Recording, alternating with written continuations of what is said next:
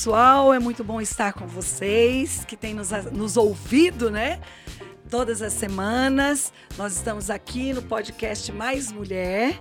E hoje, dia 8 de março, é um dia muito especial. Porque nós estamos comemorando o nosso dia, o Dia da Mulher. Eu quero dar os parabéns para todas as mulheres e eu sei que vocês são muito importantes. Então, nesse dia especificamente, vocês merecem o nosso beijo, nosso carinho e toda a nossa atenção. E hoje nós estamos aqui, o tema do programa está muito legal. Todos os dias mulher porque na verdade, todos os dias, né, não tem como fugir disso. Nós somos mulheres, né? E eu estou com um pessoal muito bacana aqui. Eu estou com a apóstola Luciane, daqui a pouco ela vai se apresentar, com a reverenda Delce elas têm outras atribuições, daqui a pouco elas vão estar falando sobre todas, com a reverenda Cariane. Então, hoje acho que a gente vai fazer um bate-papo muito legal, falando sobre o Dia Internacional da Mulher e o que realmente é todos os dias ser mulher. E acho que a gente vai ter muita coisa boa, né? Como vocês sabem, nós precisamos que mulheres, há muitos anos atrás, rasgassem seus sutiãs, Algumas morreram queimadas dentro de uma fábrica, a história é bem conhecida, para que hoje a gente tivesse uma liberdade maior para realizar tudo aquilo que nós somos capazes. Não é verdade? Mas eu digo que em Jesus a gente já teve essa liberdade. Eu falo sempre isso, né? Começou Verdade. há dois mil anos atrás. Eu acredito que Jesus já mudou a nossa história lá atrás, né? Mas os homens não entenderam muito bem, ou a sociedade não entendeu. E aí nós precisamos ter essa forcinha, né? Então hoje eu quero aqui que a, essas mulheres maravilhosas que vivem cada dia o seu dia é, se apresentem. Então vou começar com a apóstola Luciane. Oi, gente. Eu sou Luciane Pereira, apóstola. Sou bacharel em Direito, é, dona de casa, avó, muito orgulhosa, muito feliz. E trabalho junto com meu marido, pastoreando uma igreja já há muito tempo, graças a Deus. Pastoreando mulheres, né? pastoreando mulher, que mulheres. dá trabalho, dá bastante. trabalho, dá trabalho, mas é muito bom. é, é muito, muito, bom. bom. ah, é, no começo assusta um pouco, né? Mas gente, quando a gente começa a trabalhar com mulher, mas é muito gratificante ver as mulheres sendo empoderadas por Deus, reconhecendo o seu lugar e trabalhando naquilo para que foram chamadas por Deus, por Deus, né? Então é, é muito bom. A, é, reverenda Delci. Olá, gente, coisa boa, né? Uma experiência nova. Nós estamos aqui e eu digo que eu sou filha de Deus. Essa é a coisa mais a melhor parte. É a melhor parte, né? Isso faz toda a diferença. Isso é quem eu sou. o resto é, quem eu, a gente passa por um tempo, né? Uhum. Tempo de trabalhar, tempo de gerar filho, tempo de esperar há tempo netos, para tempo todo para propósito, né?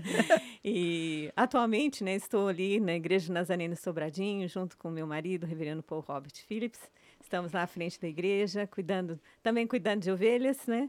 O que eu mais gosto, amo as minhas crianças, sou apaixonada, apaixonada pela, pelas crianças, pelo que elas representam hoje e eu não digo que elas não as são... pequenas mulheres Sim, também. As pequenas mulheres, né? E, e é um desafio, de ser mulher é um privilégio. Eu agradeço a Deus todos os dias, porque eu sei que é importante, né? Deus planejou cada mulher com a importância dela, o lugar dela, e eu agradeço a Deus por ser mulher, por ser uma mulher de Deus, por ter a luz do Senhor na minha vida. Isso faz toda a diferença, Amém. né? E estamos aí para servir. É isso aí. E a reverenda Delce também é advogada e trabalha. Isso, eu já como, advoguei hoje, depois é, como servidora entrei, pública, né? Servidora inclusive. pública, estou tra trabalhando no judiciário, né? Então, não posso advogar mais, mas tive uma experiência como advogada. E, de certa forma, a gente nunca perde, né? A gente não tem sempre como. acaba advogando de uma forma ou de outra. Mas estamos aí, estamos na luta. Show. Reverenda Cariane. E aí, fala, galera. Eu acho que eu sou a mais novinha aqui, né? É, ela, ela tinha que contar. Não, não, é, não, tem uma mais novinha ah, no colo. Mais novinha, tá no meu colo aqui, amado, gente. Gostei do que a reverenda Delce falou sobre sua filha de Deus, em primeiro lugar, né? A gente faz tanta coisa às vezes que a gente esquece. que a gente é filha de Deus. Eu sou filha de Deus. Ai. É, e o que eu faço, eu faço muitas coisas, gente. Eu sou formada em teologia, sou bailarina clássica. Atualmente eu engoli a bailarina, né? Ela está aqui dentro em algum lugar, porque eu estou gigante. Mas enfim. sou mãe de poucas crianças, só tenho quatro até agora. E tô com uma nenenzinha aqui. Cuido de casa, cuido de marido, cuido de filho. De igreja. Trabalho na igreja, sou pastora auxiliar aqui na Igreja do Nazareno. Cuido de, um- de uma companhia de dança e teatro, né? Gosto muito do que eu faço. E sou empresária também. E agora eu quero falar mais tarde sobre isso, se tiver oportunidade. Estou escrevendo um livro, gente, que acho que sai semana que vem. Uau! Sobre mulher. Ah, legal. Isso, daqui a pouco ela vai estar falando sobre esse livro, hein? Vai Ai, ser então. show, fantástico. Gente, essa semana eu tive uma, uma reunião com algumas mulheres, muitas mulheres, na verdade, até assustei, que eu achei que as mulheres, né, estavam com um pouquinho de medo, mas mulher não tem medo, né? Eita, como mulher é, é valente, né? E eu fiz até um texto para elas e li dizendo, eh, falando sobre esse empoderamento que é pregado hoje, porque eu acredito no empoderamento feminino. 100%. Eu brinco até, eu digo que o empoderamento já começou lá em Eva. Quando Deus criou o homem, e percebeu que estava faltando alguma coisa ali, né? Eu brinco, elas dão risada, eu falo, gente, aí Deus falou assim, não, eu fiz, deu certo, eu vou melhorar. E criou a mulher. E aí estamos nós aqui, né? Então, eu acredito muito no empoderamento, mas eu acredito no empoderamento que vem de um poder sobrenatural. Falava até isso com as mulheres, né? É um empoderamento que vem do alto, porque é muito claro, a Bíblia é muito clara quando ela diz que todo o poder é dado por Deus. Amém. Então eu não, eu não acredito, sem preconceitos, amigas que estão me ouvindo, mas eu não acredito no empoderamento que vem da terra. Verdade. Empoderamento que é tomado por força. Por isso que eu até falei, né? Eu acredito que nós já tivemos a nossa história mudada lá em Jesus. Quando Jesus vem, conversa com a samaritana, e com Maria, e com Marta, e é isso. Então, para mim, Jesus já mudou a história há dois mil anos atrás, e lá nós pudemos tomar esse empoderamento, porque é o, o- o poder que vem do alto, porque todo poder é dado por Deus. O resto é faz de conta, é passageiro, né? Não é isso? Verdade, É passageira, faz de conta. É, é. Mas hoje se prega muito um empoderamento sem limites. Um empoderamento que eu, como mulher, particularmente, às vezes me sinto até. é, como é? Hum, Acho que não usaria o termo ofendida, mas que chega até constranger. Porque parece que você não é uma mulher empoderada. É. Porque o empoderamento é pregado de uma outra maneira. Então, é, a mulher que não é melhor que o homem, ela não é empoderada. E nós precisamos dos homens. Isso é fato. Né? Fomos criadas para estar ali juntinho, não tem jeito, né? Então eu queria abrir para vocês agora, para vocês falarem um pouquinho sobre o Dia da Mulher. Vocês concordam comigo que hoje o Dia da Mulher, infelizmente, é muito representado é, por esse empoderamento, que não é o empoderamento que nós cremos, mas é um empoderamento que vem aqui, ó, da terra, das coisas dessa terra? Aí eu quero vocês falando aí, meninas. Pode começar. Vai, Lu, pode falar. Eu também acho que esse Dia das Mulheres exalta muito esse empoderamento tomado pela força. né? Eu, eu não acredito muito nesse poder. Não acredito, porque, na verdade, eu estudei um pouquinho sobre o feminismo. Eu posso falar sobre Claro, aqui, né? deve. Com todo respeito às feministas, nós Sim. amamos a todas, cada um na sua, mas a nossa opinião vale. Bom, como o feminismo prega que nós somos livres, então nós somos livres para escolher também não ser o lado feminista. que queremos. Não, Exatamente. não ser feminista. Sim. Né? Eu Sim. não sou feminista. Mas Porque, é feminina, viu, gente? Vocês não estão vendo. Mas ela é um charme. é, porque eu não concordo com as ideias centrais do feminismo. Por isso que eu não sou Exatamente. feminista. A raiz. Exatamente. Não E dá. não adianta a gente querer concordar com o soldado raso, do feminismo, sendo que os cabeças do feminismo não falam a mesma linguagem que o soldado raso. É isso. Então, eu não concordo com o pensamento primordial do feminismo, com os pensamentos, na verdade, que não é só um, não é? Então, eu acho que esse empoderamento é conquistado pelo feminismo não faz muito minha cabeça, não é muito minha praia, mas eu acredito, como você falou, Josi, do empoderamento dado por Deus, que na verdade é, Deus sempre nos empoderou. Sempre. Porque a mesma palavra que é usada lá em Gênesis sobre a mulher, que Deus fala que a mulher é auxiliadora, ajudadora, capacitada para o homem, que Deus fez ele, a mulher Com assim. milhares de neurônios a mais. Exatamente. Para fazer acontecer. É a mesma é, é, a mesma palavra usada lá em Salmo 33, 20, onde fala que Deus é o nosso ajudador. Então, da mesma forma, é a mesma palavra, a mesma raiz para ajudar Deus como ajudador do ser humano e a mulher como ajudadora do homem. Então, nós não podemos achar que somos ajudadoras ou auxiliadoras e por isso somos menores, né? uhum. né? Porque o auxiliador, aquele que está pegando junto ali no trabalho com o principal, também é tão importante quanto. E nem maiores, nem menores, não, nem, maior, nem maiores. Menor. Porque tem que ter o equilíbrio. Eu acho né? que nós somos mais refinadas. Isso. Porque nós não fomos criados do barro, a gente foi criado da carne. O homem foi criado do barro. Deus deu uma refinadinha, né? Na gente, tirou a gente é da costelinha, né? Isso então é a gente legal. foi criado do Muito barro. bom. Nós somos um pouco mais refinadas. Isso. Não somos melhores, nem piores, nós não, somos apenas cada um diferentes, né? Do, dos homens.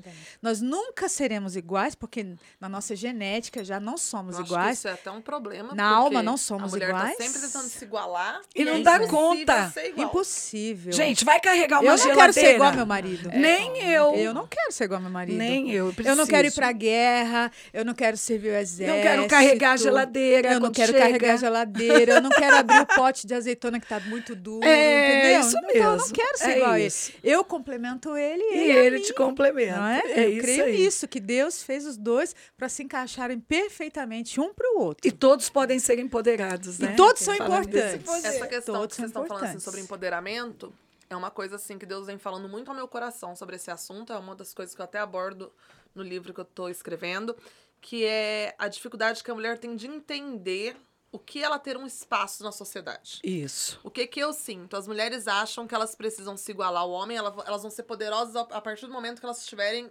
no mesmo pé nível. de igualdade. Só que nós fomos criadas para fazer coisas diferentes. Então, já não existe igualdade.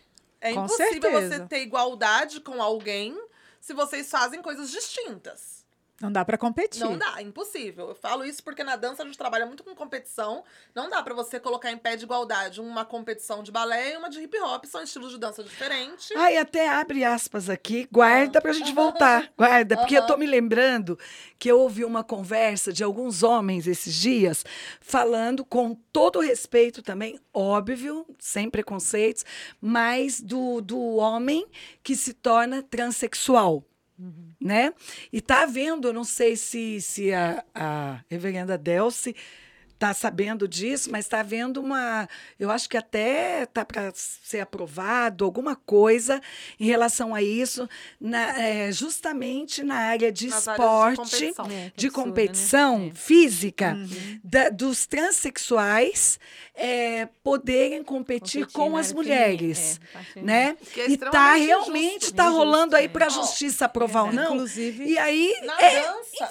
Olha, Não. na dança. a melhor jogadora de vôlei é uma transexual. Pois né? é, mas aí me fale, Na como que é você vai Não competir com como. a força de um A- homem? Isso, não, a diferença da bailarina. Qual que é a diferença da bailarina para pro bailarino no balé clássico, por exemplo? O bailarino ele consegue saltar numa altura que a bailarina Que não conseguir consegue nunca. carregar Então, o peso. Eles fazem giros no ar que nós, mulheres, não, Não, temos e carregar as, as bailarinas carregar também. outros. Então, tipo assim, e aí como que eu vou competir? Se eu, se eu vou partic- participar de uma competição e eu preciso executar a mesma coreografia e tem um mesmo salto, é inevitável que ele salte muito mais alto do que eu, né? Eles são pura massa muscular. Então, assim, e eu acho que a mulher, ela, tá, ela vem tentando, então, se igualar de uma forma que é impossível, porque nós somos geneticamente diferentes. Você pode fazer cirurgia, pode, como Pode tem mulheres que trans for. que querem virar homem e colocam prótese, mas não vai, gente. Que usam muito hormônio, né, pra a mesma ficar. coisa. Até os hormônios não são hormônios naturais, são É. hormônios artificiais.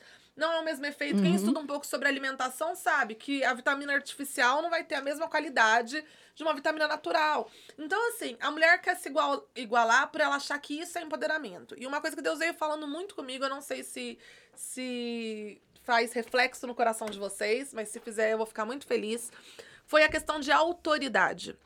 Né? Que é uma outra palavrinha também que traz muita confusão, porque as Que mulheres acham tentaram que a é, autoridade é matar, né? Tipo, é, o sacerdócio não, da não, sua não. casa, da É, família. então, era isso que eu ia falar. Sobre você. As mulheres trazem a palavra autoridade achando que é o ato de mandar em algo, mas a autoridade que eu trago aqui e que eu acho que esse seria o verdadeiro empoderamento da mulher é a autoridade na questão de você ter autoridade naquilo que você faz. As mulheres estão buscando cada vez menos perfeição e querendo mais poder. Então, antigamente, nós tínhamos mulheres muito peritas. Então, por exemplo, uma dona de casa, ela era perita no lar dela. Ela sabia cuidar da casa, ela sabia fazer uma comida, ela sabia educar Educar um os filho. filhos. A mulher que trabalhava fora, ela era perita. A mulher chegou num ponto onde ela quer fazer tudo pra mostrar como ela é poderosa e ela não é perita em nada. Então ela não tem mais autoridade.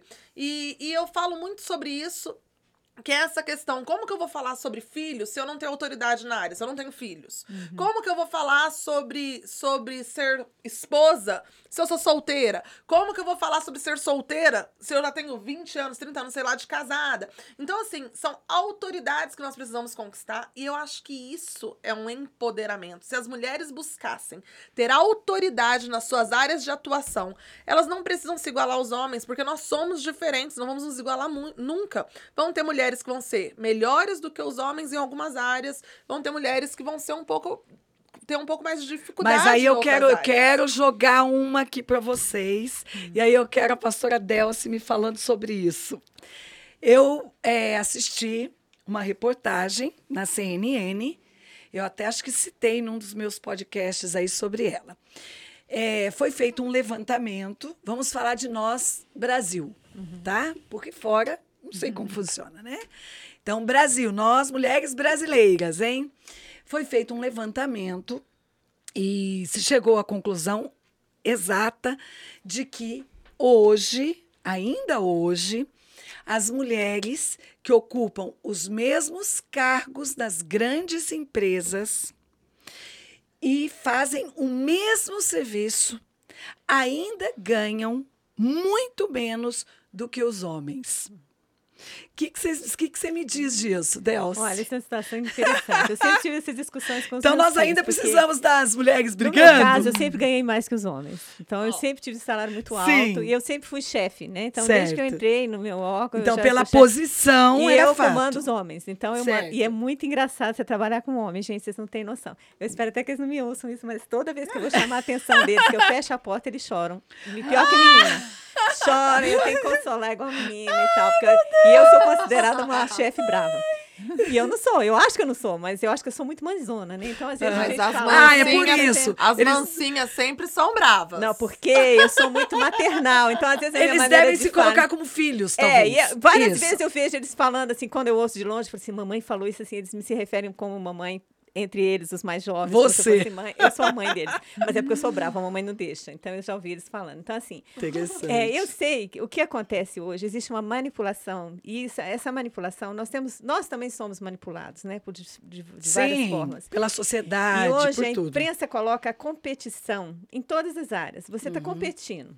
Tudo, tudo Desde é pequena a pessoa está competindo. Compete com os Já é irmãos, cultural, é né? Cultural. Cultural. E colocam para a mulher a questão dela estar competindo com os homens. E nós não precisamos competir. Não vamos competir com os homens. Nós não precisamos competir com eles, né? Sim. Nós, exatamente. Nós estamos juntos em todas as situações. As pessoas co- colocam essa competição.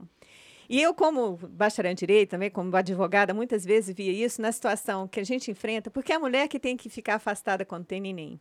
Ai, Ah, eu estava no Congresso, trabalhava no Congresso quando eles já, já. aprovaram a licença paternidade. É um Gente, eu acho que, para mim, é o ma- maior exemplo da força da palavra da minha vida, porque o deputado na época, Alcenir Guerra, eu acho que é o nome dele, não lembro direitinho Uhum. o nome dele, mas ele levou o projeto, era médico, ele levou o projeto da licença paternidade. E o deputado que eu trabalhava saiu, gente, vão levar um negócio ridículo, nunca vi precisa E de homem ficar em casa. E ele fez um discurso tão lindo que todo mundo foi saindo dos gabinetes para ouvir o discurso, que ele disse como é difícil uma mulher que já tem outros filhos, com quem vai deixar os filhos quando vai para o hospital para ter um neném. Que a pra mulher, trabalhar. o homem tem que participar desse processo, né? entender que o processo da, da maternidade, o processo de organizar uma casa, Sim, o sim. processo, todo Noite esse sem processo. dormir, Ah, cansaço. o homem tem que estar físico, junto, entendeu? sim. Não é um, um processo que envolve só a mulher. Uhum. Mas ele começou a falar, e conforme ele foi falando, a- o foi, foi aprovado. E na época, o Ulisses Guimarães pediu desculpa, porque ele estava sentado e ele disse: gente, vamos levar esse projeto. Ele ria, vai entrar na história, porque ele disse assim. Quem sabe agora nós vamos trocar? Uma hora o homem tem filho, depois a mulher tem. Levando o negócio na querendo. palhaçada, né? Aham. Porque ele achava que não ia passar. Mas, na realidade, o homem é tão importante quanto a mulher. A paternidade Sim. é essencial tanto quanto a maternidade. A mulher não pode dizer, ah, eu vou ter um filho sozinho, vou educar. Mais tarde, essa criança vai sentir tanta falta da figura ma- paterna, né? Pa- a E figura- bem nos primeiros momentos. nos primeiros momentos, do Que é homem ali importante. próximo, que ele é diferente, ele que vai fazer a criança perder o medo, porque ele arrisca como a mãe não arrisca. A gente cuida. É a o pai segurança, é o pai. É, é, é tudo é diferente, É, né? é, Quem é. brinca pra machucar é o pai. Sim, Quem faz... sim, gente, sim. a primeira vez que os meninos machucaram foi Ah, quando ficou com o pai. é machuca, sempre. machuca. Mas é Sempre. importante, né? Eles são essenciais na criação. Nós precisamos dos nossos pais como das nossas mães, né? Nós precisamos dos homens, nós precisamos das mulheres, e nós não devemos entrar nessa questão da competição. Mas o que acontece? As empresas também têm que pensar nisso. É verdade. A mulher, por exemplo, Eu não ia adianta, você isso. não consegue separar, né? Eu, eu- a pessoa diz assim, ah, você vai chegar no trabalho, você vai desligar com os problemas de casa. Não, nunca. Impossível, não Você consegue. concorda que a mulher ela falta mais ao trabalho? Falta mais Porque ela trabalho. tem que levar o filho para o A mulher médico. dá mais gasto. Ela É, tem dá pra mais gasto, TPM. dá mais gasto. Não, Verdade. até que não só relação filhos e família. A mulher tem TPM. Uhum. Tem, tem A TPM. mulher tem exames Tem. é, normais que devem ser A feitos. mulher grávida precisa de licença mulher toda hora, grávida qualquer coisa, precisa de passou licença. mal, precisa de uma E licença. você não acha que devido a isso, então você acha, na verdade, né, a pergunta, devido a isso, ainda a mulher ainda Sim, há um custo. há- nós temos um, que há um custo, custo. social, um custo social, né? Nós todas custamos muito. As mulheres custam mais, vamos dizer assim, né? A sociedade. Então mas você acredita que isso é justo? Até certo ponto, sim. Até certo Dependendo ponto. Eu também não sou feminista situação. de jeito nenhum. né? Dependendo da situação. Porque né? eu entendo que a mulher tem voz, sim. E não adianta, às vezes as pessoas nem percebem que a mão que balança o berço é que gira o mundo, É. a mulher que cria as crianças, tanto que normalmente a- a- os filhos acabam seguindo as mães em muita coisa. A mãe tem uma marca muito forte no coração dos filhos, por mais que não queira, vai ficar marcado, né? A gente Muito, tem uma influência, muito. só Freud explica, né? A Só Freud. mãe. E Freud sabe explica bem disso, isso, né? viu? Nós que temos a uma mãe culpa é da que mãe. É, por É, isso que ele a fala que a mãe. culpa é da mãe. Tudo a mãe. Porque a mãe é que conduz mesmo. É muito forte, ainda que a nossa voz não seja a voz mais forte, ainda que a nossa postura às vezes não seja mais forte. Mas A, a- mesmo a que você influência seja é maior. fraca, ela vai influenciar de alguma Vai forma até a maneira Ou de negativo dizer, ou negativamente. Exatamente. Ela tem uma postura e ela é colocada É. naquele sentido. Então, essa questão da, da competição. Hoje se compete o seu corpo, né? Você estava falando mudança de sexo, eu vi uma reportagem ridícula, um menino lindo do Rio Grande do Sul, olho azul, fez Come- uma e cirurgia. tá começando cada Não, ele fez a cedo. cirurgia para virar coreano. Mentira. E ele fez, ele fez 10 acredito. cirurgias para mudar os olhos dele. Você vê Gente, que quando a- é a- a absurdo, falta porque de você sabe que a maior aceitação. diferença do, não são os olhos, o nariz do, do- do- dos orientais, Sim, eles é não têm o nariz fundinho, alto, é é fundo. Então, que uma é. pessoa vai querer ser o que ela não é, não é? A pessoa não se aceita, né? não se É, aceita. é a não aceitação de si mesmo. que- Crise então, da nós estamos- identidade, Crise né? da identidade, porque cria uma. Ah, porque tem um coreano bonito, tem um, um orienta, tem um, um americano bonito, aí eu Porque, quero ser o- como. ele. porque vocês sabem que o- a Coreia, ela está, ela está, eu conversando com algumas jovens, a Fernanda está até aqui filmando a gente, ela pode me falar isso. Nós estávamos falando sobre as danças É, coreanas. Uhum. Isso aí está o maior sucesso, Tá um está sucesso. envolvendo Eles- o mundo. Eles são bons. E- Eles são, diz que eles são os melhores São, mesmo. são, elas eles são muito elas bons. estavam me falando Mas todo isso. mundo é bom, gente. Mas aí o que que Não é não? acontece? Todo mundo é bom em alguma coisa. Mas como eles né? deslancharam nisso, Ninguém então samba como agora brasileira. Não. é, mas o que está acontecendo agora? Copinha, o jovem, o ah. adolescente, que quer ser aceito no meio. Uhum. E antigamente, nós adolescentes, quando nós éramos adolescentes, vocês vão concordar comigo? Não é meu que- caso. Não, mas eu acho que até a Cariane mais nova vai poder dizer isso. Nós queríamos ser é, aceitas no meio, no nosso meio amiguinhos da escola. Era ali o nosso meio. Hoje não. Hoje a necessidade é ser aceito no Na meio. internet, né? Exatamente, nos- É, na- nas No mundo Nas redes mídias. sociais, nas redes mídias sociais, é nas redes. Então hoje ele precisa ser aceito no mundo. É, verdade. Então a coisa foi piorando. É. Para ele ser aceito no mundo, é óbvio que ele se exige muito mais dele. Então, por que querer ser coreano? Porque hoje Uhum. Tá eles centro, estão né? arrasando. Mas eu no acho mundo. que isso volta um pouco na questão, já que nós estamos, estamos falando de mulher, né? Na figura feminina. Eu acho que a mulher, ela se perdeu muito nessa necessidade de afirmação. de se E afirmar. como a reverenda Delcy disse, nós somos uma referência muito grande para os nossos filhos. Tudo que nós fazemos tem um impacto muito forte na vida deles. Você estava falando da questão de, né, da mãe fazer e o pai fazer, como a mãe marca. Lá em casa, meu marido briga mais, ele põe mais de castigo, ele é muito mais rígido em muitos momentos do que eu. É a autoridade, E se você perguntar né? para as minhas crianças quem é mais bravo, eles têm a cara de pau de falar que sou eu. e eu fico, tipo sempre assim, gente. Como assim sou eu? Seu pai que te deixou de castigo aí três dias e eu que sou mais brava, mas é a visão Mas que é porque têm. a mãe a fica gente é mais, mais tempo e cobra a mais. gente grita mais, a gente briga mais. Mas enfim, a mulher tem um- um- um- uma marca muito decisiva na vida dos filhos. E o que, que eu sinto? As mulheres, nesse último século, elas vieram com uma necessidade de afirmação. Então, em tudo, nessa questão de é cabelo, é plástica, é o corpo, o corpo perfeito, a Ai, cara ideal. Mas Uma- é a uma cobrança da própria Então, mas sociedade. o que aconteceu com isso? As crianças crescem vendo as Já mães nesse negócio. É isso. infelizes porque não conseguem suprir com essa carência emocional. Com a cobrança que a sociedade exige. Igualada ao que a sociedade diz que tem que ser. Então, por exemplo, ah, eu tenho que ser magra, com um peito grande e uma bunda grande. Vamos lá. É o que a sociedade fala. Então a mulher passa a vida inteira correndo atrás disso e os filhos veem isso. Então os filhos crescem entendendo que se eles não estiverem no padrão de beleza social, São os se eles não padrões, né? estiverem vivendo como a sociedade diz que tem que ser, eles não vão ser felizes. E aí a gente vê, então, hoje, jovens e adolescentes nessa necessidade de transformação do corpo, do cabelo. Então, por exemplo, eu falo porque assim. A minha Pra ser filha, aceito. a minha filha é uma indiazinha, né? E quando ela era pequenininha, eu sempre estava de cabelo loiro. Sempre. Porque eu sou branca, eu sou muito branca e eu sempre gostei de mim loira. E aí, quando ela chegou na faixa etária ali dos três aninhos, ela começou a chorar. Porque ela falava assim: Mamãe, por que eu não sou igual a você? Por que, que meu fase, cabelo não né, é Quer loiro? ser igual a mãe pra, pra É. conquistar o pai. Eu tinha duas opções: ficar preocupada com, que o, com o padrão social, Uhum. porque todo mundo olhava pra minha cara e falava assim: Nossa, mas você fica muito mais bonita loira, porque as pessoas são sem noção. E, ou então a, a saúde emocional da minha filha. Na hora, gente, eu não pensei duas vezes. Eu comprei uma tinta, escureci meu cabelo e comecei a usar o cabelo escuro daí por diante. Quando eu- ela foi ficando mais velha, que eu fui mudando de novo, porque dela já tinha entendido. Então, não, o cabelo da mãe também é escuro, filha, é tinta, não sei o que. Pra ela ver o seguinte, não tem problema. Você morena é linda, se você fosse loira, você seria linda. Não, não é a cor do seu cabelo, não é a cor da sua pele, não é a cor do seu olho, vão fazer você mais bonita ou mais feia, e etc e tal. Mas o que acontece? Mas isso é o que é vivenciado hoje dentro das casas. As Agora, vocês, vocês isso. não sei se vocês acreditam como eu, é, eu até comento muito sobre isso. Na verdade, existe um padrão. Existe um padrão que, na verdade, é o padrão de Deus. A Uhum. Ah, gente aqui está falando isso desde o começo, existe um padrão. Mas hoje a sociedade prega quantos padrões?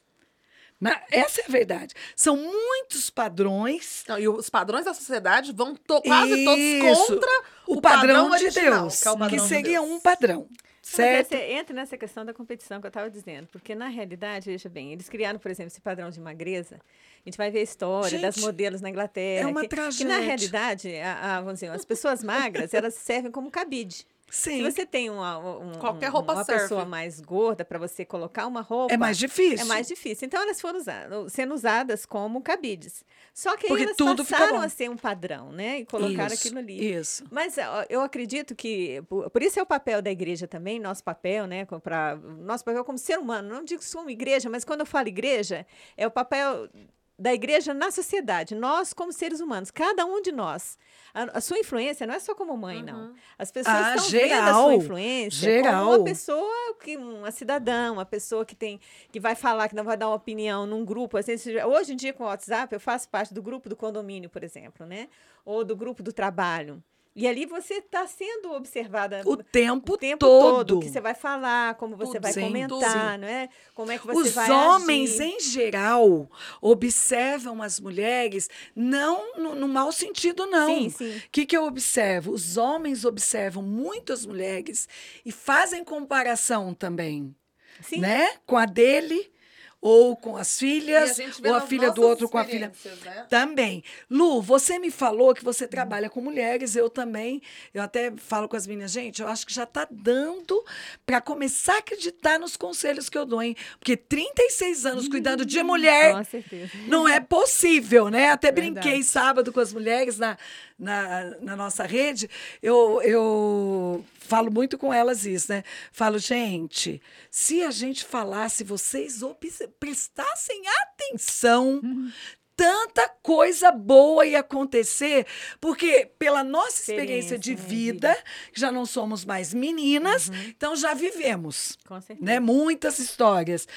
E o tanto de gente que a gente atende. Quando você cuida de mulher há 36 anos, poxa, eu brinquei com elas e falei assim: eu, eu já vi de tudo. Daí eu parei, falei, não, gente.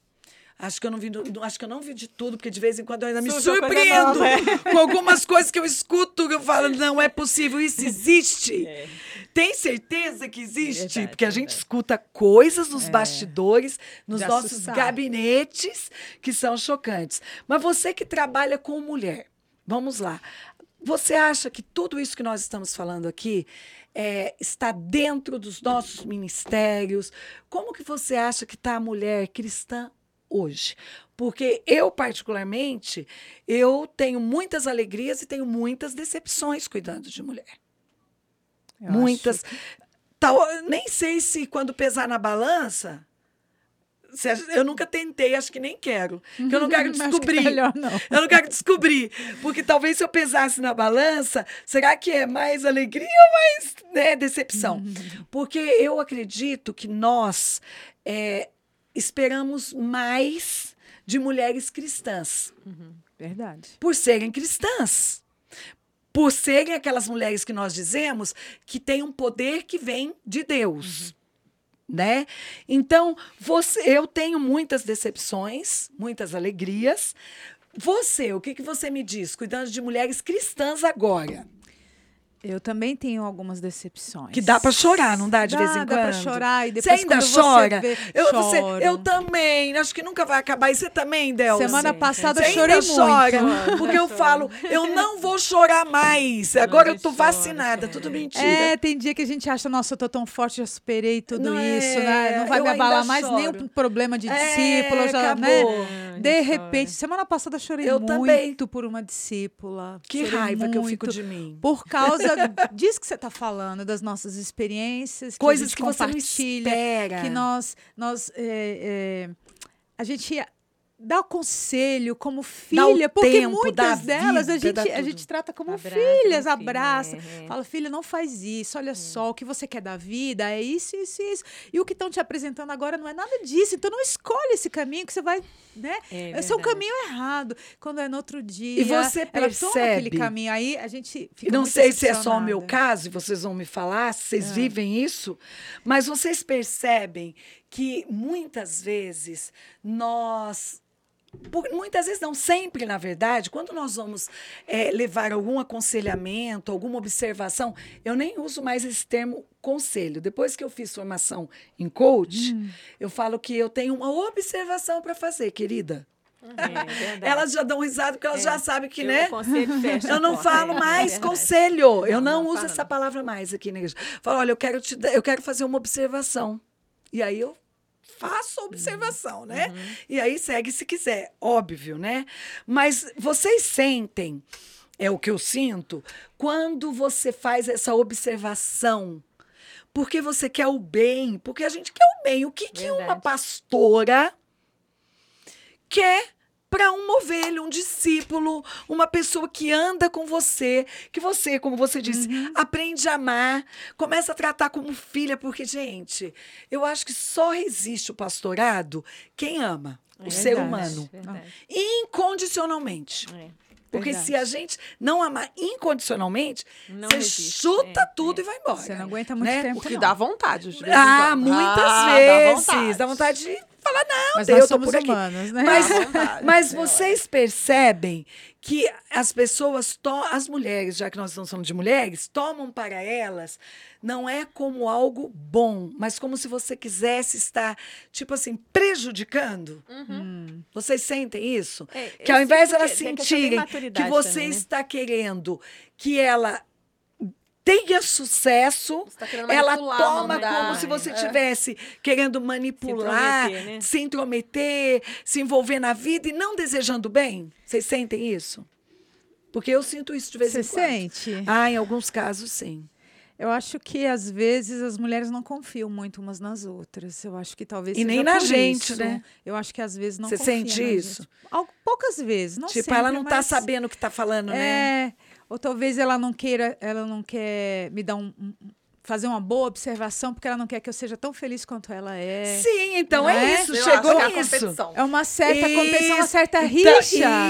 Entre isso. mulheres. Mas tem Então, no maturidade nosso meio também, também, né? há competição. Tem- é, tem isso pra Mas tem maturidade, que porque às que vezes, não. por exemplo, tem uma jovem da igreja, eu estava até mulheres comentando isso outro dia, que eu amo muito. demais. Eu, eu, até claro, tem- a gente tem aquele carinho de filha, né? É. E eu me lembro que quando ela começou a namorar um rapaz, nós fomos para um show gospel lá em Sobradinho. E o rapaz estava pegando pipoca no chão e colocando na boca da moça. E aí eu chamei ela Ah. no canto e eu falei para ela assim: minha filha, foge desse cara. Óbvio. Esse cara não quer seu bem. Chuta que é laço. É, entendeu? Não, eu não quero. Mas apaixonada, não enxerga, casou, Não. apanhou feio dele, entendeu? isso, aí o cara que dá separou, pipoca é, mas chão aí já tinha um filho e tem todo Sim, o sofrimento. Toda uma história. Se ela né? tivesse me ouvido, assim. não teria passado por tudo que passou. Mas, ao mesmo tempo, eu penso assim. Às vezes a pessoa tem que passar pelo sofrimento, né? Pela própria história e entender algumas coisas. Por isso não há essa, realmente não há essa manipulação. A gente dá uma opinião, né? Em função. da- eu sempre digo para os jovens o seguinte: tem duas formas de aprender. Você pode aprender com o sofrimento do outro. E aí você não tem que passar pelo meu sofrimento. Essa é a Ou forma mais inteligente, mais né? inteligente. Ou você Ou você põe a mão no fogo e Ah. queima Isso e aprende é que o fogo óbvio, queima. é Ou você óbvio, aprende e o outro é. diz, não põe a mão no fogo que queima. Você não sentiu a dor, mas você acreditou que o outro queimou a mão, você não vai colocar. Agora, a situação é, a gente fala. Eu hoje estou passando pela situação seguinte, eu, eu falo, eu oriento.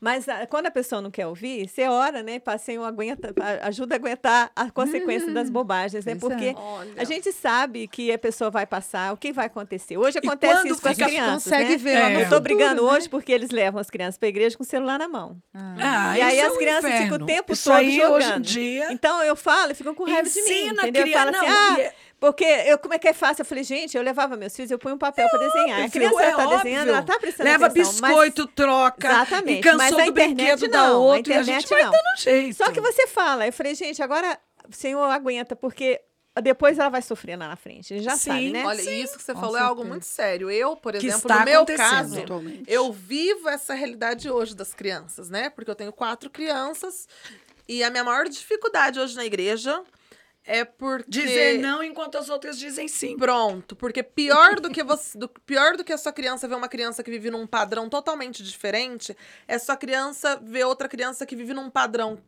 dizendo que é o mesmo que o dela, E não é. mas vive regras completamente diferentes, porque, tipo assim, na Até verdade a não tem criança padrão. entender. Então, por exemplo, na nossa casa, os nossos filhos, eles sentam pra assistir culto, eles não mexem em celular, é muito raro eles mexerem em celular. Nós somos muito rigorosos com Tem essas hora pra- coisas. pra- Tem pra hora. tudo. Todo filme novo que lança, desenho novo que eles querem assistir, ou eu ou o pai senta junto pra assistir a primeira vez, pra ver se não vai estar ensinando alguma coisa errada e etc, etc e tal. Então nós somos pais muito presentes. E o que que eu sinto na igreja hoje, os pais querem querem uma vida mais fácil. É mais fácil você dar o celular. É mais fácil você sentar pra assistir o culto, Exatamente, é. entregar o celular na mão da criança, ela vai ficar quieta Uhum. e você vai assistir a pregação. É muito mais fácil do que você ter que brigar, do que você ter que ir lá fora Porque a mãe entende que é uma fase. E essa fase vai passar, então ela tem que aguentar. Então, assim, É. o que, Né? que eu penso? Pra mim, hoje é o mais difícil. E eu tive até um problema outro dia, porque os meus filhos estavam conversando com outro amiguinho da igreja e o amiguinho começou a falar muita besteira. E eu chamei os meus filhos e falei assim: por favor, saiam de perto e sentem aqui comigo. Porque era coisa assim, que tava passando, tipo assim, era um assunto, falar de beijo na boca. Cara, meu filho, o, o pequeno que tava junto, tinha quatro, tem quatro aninhos de idade, o outro tava falando de be- beijo Mas é na porque boca. hoje em dia. Tipo É um assim, perigo, né, beijo na gente? boca, beber álcool. Ah, eu bebo álcool e fico bêbado e tal. E aí eu falei assim pra eles, assim, crianças, vem pra cá. E aí eles vieram e sentaram comigo. E aí depois é, eu conversei com a mãe, claro, né? Porque eu acho assim, eu como mãe eu gostaria que conversasse comigo. E a mãe veio conversar pra saber o que tinha acontecido, que eu tirei as crianças de perto. Mas enfim, o que, que eu tava falando? Qual que é a dificuldade? É mais difícil você educar o seu filho quando tem outras crianças naquela mesma comunidade. Porque eles olham e falam assim, mas ele também tá na igreja. É mais Se difícil ele mesmo. também tá na igreja, se, ele, se o pai e a mãe dele também pregam a mesma coisa que você, mãe e papai pregam, e ele faz e não tem problema, por que, que eu não posso fazer? É difícil. Entende? Porque, Porque, é uma você realidade não é muito todo mundo. Pronto. É, porque ela não- Mas é exatamente. porque assim, então acontece? É É, uma, rea- assim como é que uma a gente tem que realidade muito próxima, porque quando eles vêm numa realidade muito diferente, é fácil pra eles falarem assim: ah, não, nós somos muito diferentes. Na nossa casa é tudo muito diferente. Agora, quando é uma realidade próxima, o ensinamento não é igual, é uma luta muito maior. Então, isso que você tá falando é muito sério, porque eu acho que as mães, principalmente, eu falo muito de mãe, porque eu penso assim: o pai tem muita responsabilidade. Na minha casa, meu marido é muito rígido, ele ajuda muito mesmo, assim. Ele é um dos grandes responsáveis na educação das crianças. Nós assumimos isso muito juntos. Eu não posso dizer que eu fiquei sozinha e que eu tenho que educar sozinha, porque eu não tenho. E faz toda a diferença quando o pai tá junto e quando o pai não tá, E né? faz mesmo, porque é o Mas- limite. O pai é o limite. Mas né? acaba que nós, mães, mães, estamos mais tempo com as crianças. A gente que tá a maior parte do dia ali com eles. E o que, que eu tenho sentido e tenho vivenciado em várias áreas assim de criação, porque eu tô com uma filha hoje na pré-adolescência, tô com um no auge da infância, sete anos, outro na primeira infância, quatro anos, e uma nenenzinha Tem pra escolher, viu, gente? Tem pra Então eu escolher. tô vivendo assim várias Todas as faixas experiências etárias.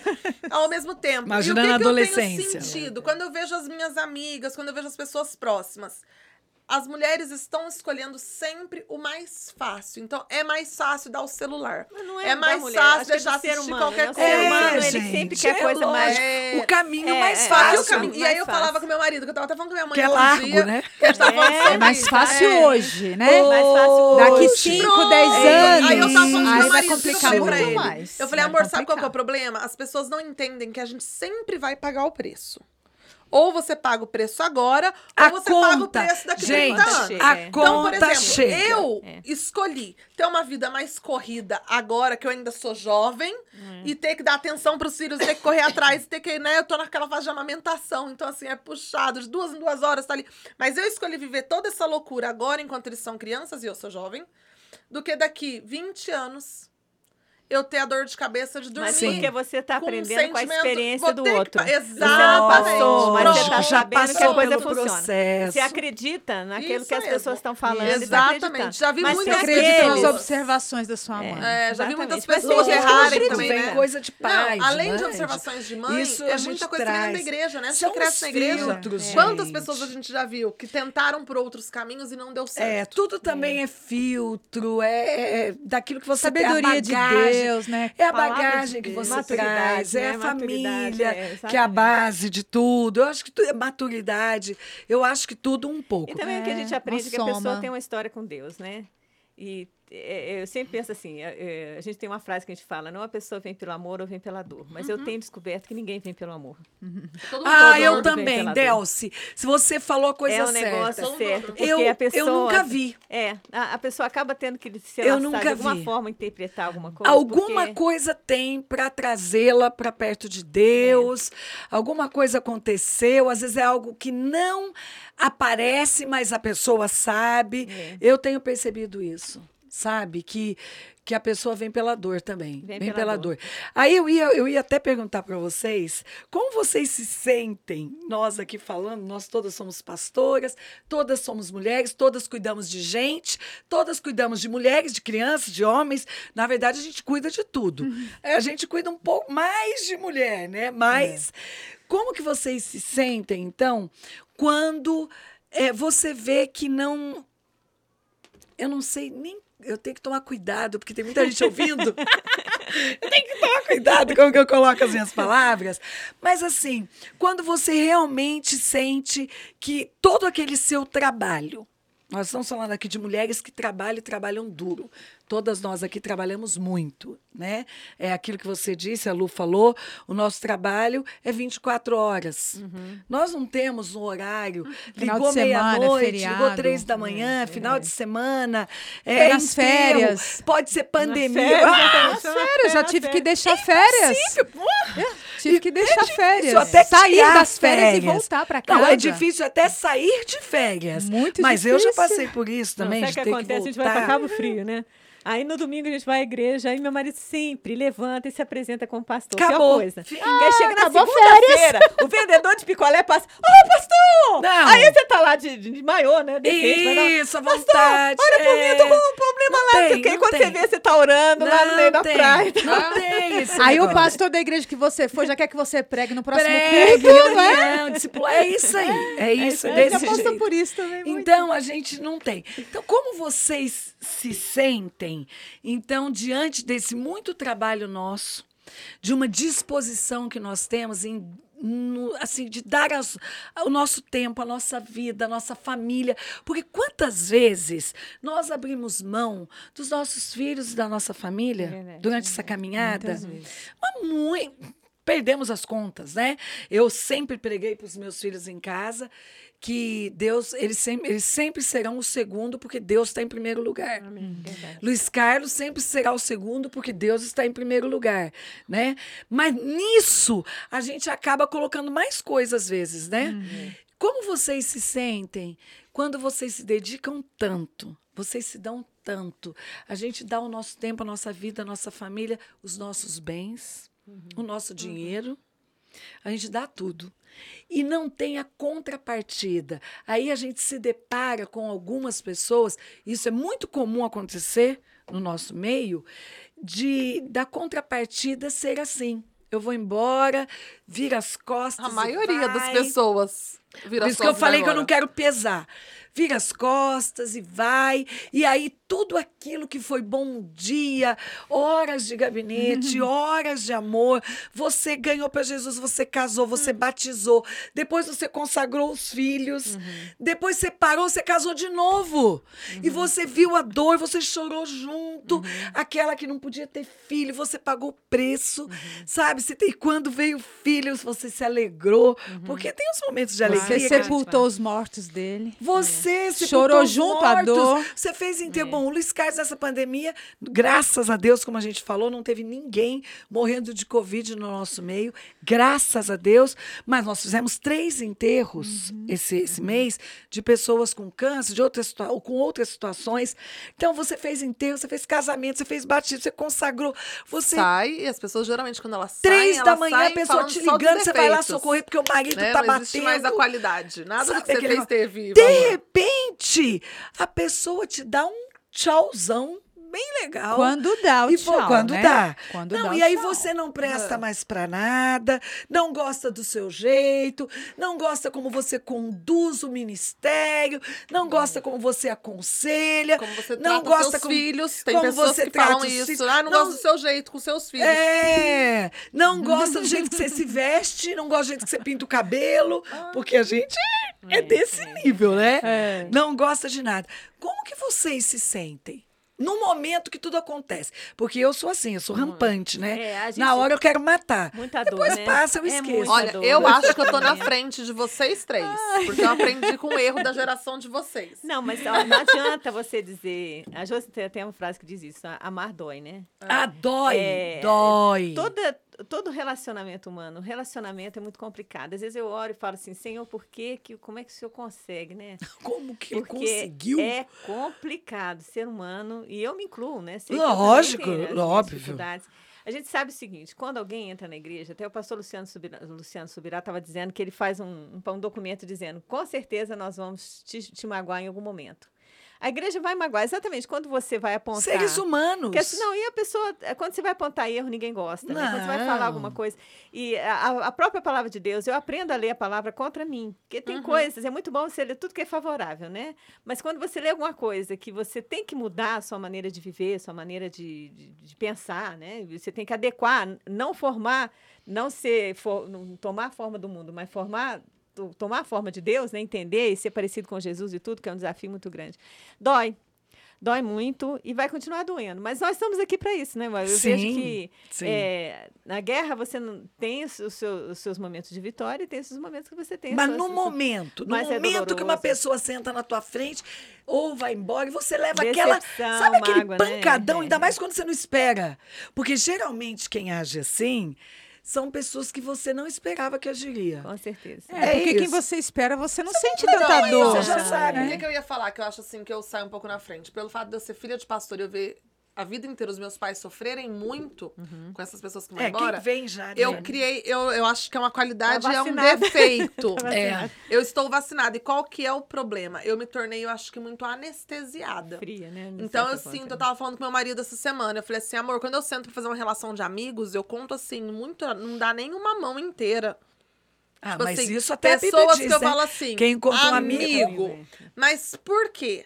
Porque eu aprendi que as pessoas geralmente se aproximavam de mim ou por interesse, porque eu era filha do pastor. Ou se aproximavam por mim, de mim porque ficavam meus amigos mesmos, mesmo, mas queriam é, me obrigar a aceitar, por exemplo, ah, como ela é a filha do pastor, ela tem que aceitar que eu a trate desse jeito, ou ela tem que me tratar desse jeito. E esqueciam que por trás da filha do pastor existia um ser humano, uma pessoa Isso. que tem vontade, que tem sonho, que tem realizações. Então, o que acontece? Então, por isso, eu aprendi muito cedo na minha vida a não me apegar demais a, a pessoas, porque quando eu me apegava, eu sempre toma- Sofria. eu sempre via que, tipo assim, não, não. A Não pessoa vai virar as costas, vai né? embora, ou ela vai querer. É, ela, eu acho assim, eu não sei se vocês, como pastoras, vivem isso, mas eu acho que devem viver sim. Que é essa questão das pessoas das igrejas sempre acharem que elas têm algum, algum direito sobre a nossa vida. Né? Hum. Muitas, pessoas- muitas ovelhas começam a achar que nós somos propriedade. Igreja Então, que ela tá assim, falando é gente. É, a igreja, igreja é isso, né? igreja pessoas. Entendo. Começam a achar que é a nós somos denominação, nós né? somos propriedade. Então, assim, ai, eu vou falar assim com você e você tem que aceitar, porque afinal de contas você é um pastor, você tem que me tratar bem. Ah, eu vou fazer isso e você tem que entender, porque afinal. Então, assim, muitas vezes, quando eu era pequena, eu via essa cena e eu pensava assim, cara, mas eu não tenho que aceitar, não tenho que entender, eu sou filha de Deus. Antes de ser uma pastora, eu sou filha de Deus. Eu sou imagem e semelhança do Criador. E eu fui aprendendo com isso a ser muito desapegada. Então eu falo, eu sou muito intensa, eu quando eu gosto, eu gosto muito da pessoa. Eu me dou muito, eu me entrego Mas muito. quando desgosta... Mas ao mesmo tempo eu sou muito desapegada. Se a pessoa vai embora, gente, às vezes eu vejo minha, minha mãe sofre muito, ela é muito apegada. Ela sofre, você vê que dói Eu- na alma dela Mas quando é alguém por pouco tempo. Mas dói, mas, você Mas vê que dói. dói. Dói, Parece que tá arrancando um dói. pedaço dela. Eu Posso contar a experiência que eu Eu não consigo Conta, sentir essa dor deixa toda. conto. Olha, no começo do ministério, quando eu sofria esses baques, essas perdas assim inesperadas, eu ficava totalmente deprimida. Eu já cheguei a ficar oito, dez dias Não, eu nunca fico. eu não trancada fico, dentro não. do quarto, chorando. Mas- Eu não conseguia comer, Terrível, tomar banho, escovar dente. traída, né? Eu ficava em profunda depressão quando isso aconteceu comigo, no início Então do hoje você já ministério. venceu bastante. Hoje, graças Não, a hoje Deus, a já gente só venci. fica Aprendi chateada. muito com você também, É, a gente Josi, no discipulado, sabia?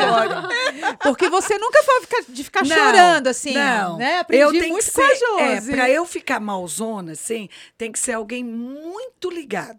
Pois é, essa pessoa, essas Mas, assim, pessoas também eu só eram fico um muito dia. ligadas. Não, eu ficava fico boa. oito dias, dez dias. Pra É mim é terrível. Como se eu estivesse sofrendo um luto E mesmo. sempre nós vamos ter é, essas sempre Aí, pessoas. quando- como isso né, no ministério nunca acabou, Nunca, acho que nunca repete, vai aliás, acabar, Vai e acabar. pela repetição eu fui aprendendo.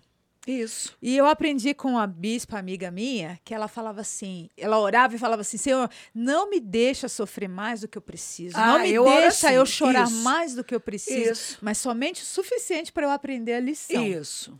E eu comecei a orar dessa forma, porque eu estava morrendo.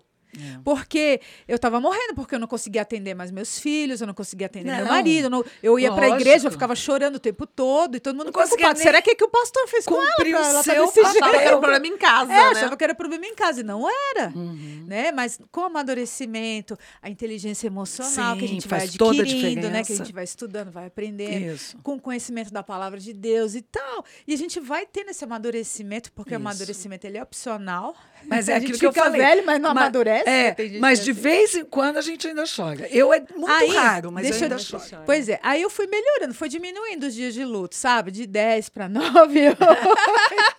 e os Isso. últimos, os últimos baques assim que eu senti, é, eu já estava meio anestesiada, hum, um pouco mais Calejada, sábia. né? Mais casca A gente de jacaré, sabe a mais gente fica mais com a casca. É, grossa. mas esse é o problema. A gente né? não pode virar um porco espinho. Não, Porque, não na pode. verdade, a gente fica, a gente vai, vai- vai- a, a toda a área de proteção. a Qualquer gente vai- coisa você- É, aí você virou um pouco É. espinho. Você, você É. tira toda a parte de, de É. fragilidade. Pronto, né? é isso que eu ia falar. Por isso que eu acho que é uma qualidade e um defeito. Hoje É, eu sinto assim, eu sou é. muito anestesiada, só que às vezes Ela eu acho que tem eu que sou se demais. vigiar. Então, por exemplo, meu marido, as pessoas, as pessoas se aproximam da gente como casal, as pessoas vêm, vêm se tornar nossos amigos e é muito engraçado. Porque eu sou muito A comunicativa. gente já volta na lua. Então as pessoas esperam muito de mim uma grande amizade, porque eu sou muito comunicativa. Mas na verdade e ele, ele que é é mais que é- grosseirão, as ele que pessoas apega. assim, porque acham assim, ele é, ele é mais bravo, é mais difícil ser amigo dele. Mas a verdade é que ele se entrega muito Do mais na que amizade. ela. Ele se apega muito mais emocionalmente É. do que eu. Eu sou muito amiga, mas eu sou muito superficial. Mas volta aqui na Lu que eu quero entrar depois na- na- no que ela tá dizendo. Pois é, com a, com a experiência, com o tempo, eu fui aprendendo a não me deixar ferir tanto assim. E nos últimos acontecimentos, as últimas pessoas que fizeram isso com a gente, que nos, né, que nos Com essa deixaram, pandemia, gente. Aí mostrou eu- muita coisa. né? Aí eu conversando ali naqui- depois do culto, do nada, a família chega e fala: "Estamos saindo e tal". Poxa, tivemos essa história toda de vida junto com eles. É tenso. desde, desde a é juventude deles até o casamento e filhos adolescentes. E eles simplesmente falaram assim, falaram isso. E tal, e eu falei, puxa vida, não tô acreditando. E quase que uma lágrima caiu, sabe? Mas eu me segurei. Eu falei, não, eu, eu tô Mas sou- aprendendo, isso é natural, eu não, eu não vou me deixar bater. E o meu marido ficou inconformado. E ele falava assim, Isso mas vocês têm certeza? Vocês isso, Né? vamos pensar Temperamento direito mesmo. e tal e tal. E ele ficou desesperado. E eu olhei pra ele, botei a mão na perna dele e falei assim: Deixa. Zeca, eles não nos querem mais. Deixa eles irem. Eles não nos querem Ah, é mais. igual ficar Nós não somos que não mais queridos você, por né? É. ele. Aí meu marido parou, olhou pra mim, assustou com a minha atitude. Uhum. Aí ele falou assim: tá bom, é verdade, eles não nos querem mais. Pronto, Falei, é libera isso. eles. É isso, Eles querem assim. seguir outro caminho. Liberamos e eles foram seguir a vida deles. Então a gente vai aprendendo. Isso é amadurecimento. Não, não quer dizer que nós é. não os amamos, só É, quer dizer exatamente. que tem um limite de sofrimento, porque Isso, senão a gente isso. não aguenta. É, não aguento. Eu- Nós temos uma é. igreja inteira para cuidar. Sabe, teve uma vez que eu- essa vez que eu fiquei 10 dias em depressão, Deus falou para mim: "Você tá parecendo Davi, chorando por causa de De Absalão. É verdade. Luciane, levanta. Verdade. Você tem outros filhos para cuidar. É. Você não tem só Absalão. É. Você é tem isso. outros filhos para cuidar na igreja. Olha para tuas discípulas, para tuas filhas na igreja. Levanta, Verdade, toma é. seu banho, enxuga tua cara, passa o batom e vai cuidar Até delas. porque senão Eu- a pessoa que fica, ela fica sentindo que ela não tem tanto valor. Exatamente. Tipo assim, poxa, é ela assim que estavam eu, eu tô aqui, sentindo. e eu que tô aqui. Eu tive uma. Aí eu que sou fiel a você, Eu você não vai tô me dar aqui. valor. É. Eu, né? o que que acontece? Eu sou muito explosiva, né? Isso vem muito de temperamento também. Então, eu sou aquela pessoa que na hora eu já solto tudo que eu tenho que soltar, depois eu fico ótima pessoa que fica mal. Porque acho que eu falo tanto, né? Mas eu já. Isso também eu tive que trabalhar em mim. Porque nem sempre vale a pena você falar tudo que você está sentindo. Não vai. É. Então, hoje não. Hoje É porque eu tô fere, mais né? Fere, assim. a gente acaba É. É, é Não, como diz o a Bíblia, né? Passa. É, O tempo falar é passa. prata e o calar é ouro. Isso. Tem hora que é o isso, tempo né? passa. Mas você sabe que também calar não é Sempre fácil, né? não Porque pode. gente não pode Não, não veneno, pode né? calar Porque você tá com sempre. raiva, aí É. você fica com aquilo. Então, é, é, isso é uma situação Jogo assim, na cruz. gente- É, porque a gente, a gente Mas é né? temperamento também. Irai-vos, mas não pequeis. Mas é muito difícil a a gente Lu tem um temperamento. Eu, por exemplo, eu Você preciso é falar. uma pessoa Eu mais se eu não falar. E eu sou a pessoa mais agressiva, né? Explosiva. Então, eu, assim, na hora eu mando Põe pra fora. Depois, se é alguém que realmente eu não esperava de jeito nenhum, que aquela surpresaça, eu dou uma chorada. E depois também, gente, eu esqueço até da cara. Vocês não têm noção. Eu sou aquela pessoa que eu esqueço. Eu esqueço a Josi. Olha quem tá ali. Eu falo, quem é? Passa uns anos. Esqueceu. Quem é. Esquece o rosto, Acho que é um gente, bloqueio. É um negócio que não dá pra entender. É uma Eu proteção falo, amor, você quem criou. é? Não me deixa dar É fora. inconsciente, né? Quem é? Fala, Josi, a pessoa andava com você, tá maluca? Eu falo, eu não sei. Quem é a pessoa? Você entendeu? Aí ele tem que ir puxando a história do filho, do não sei o que, vai voltando. Mas eu. É um Bloqueia. negócio que acaba. Agora, aconteceu uma coisa comigo que foi muito interessante. Essa pandemia mostrou muita gente. Mostrou o melhor e Eu o pior acredito- de muita gente. Isso! Mostrou. Foi uma revelação. Eu digo que mostrou a verdadeira igreja e a falsa igreja. Porque conversando com pastores de vários ministérios, né? Não os nossos, mas de fora, que é até bom, porque a gente começa a ver que a gente não é único, né? É. Que todo mundo passa pelo processo, né? Então, eu acredito assim, esse um ano de pandemia, que já fez um ano, gente, Já. e que continua, né? Mas esse um ano de pandemia mostrou muita coisa, muitas pessoas foram, muitas vieram, e, e a gente teve algumas decepções.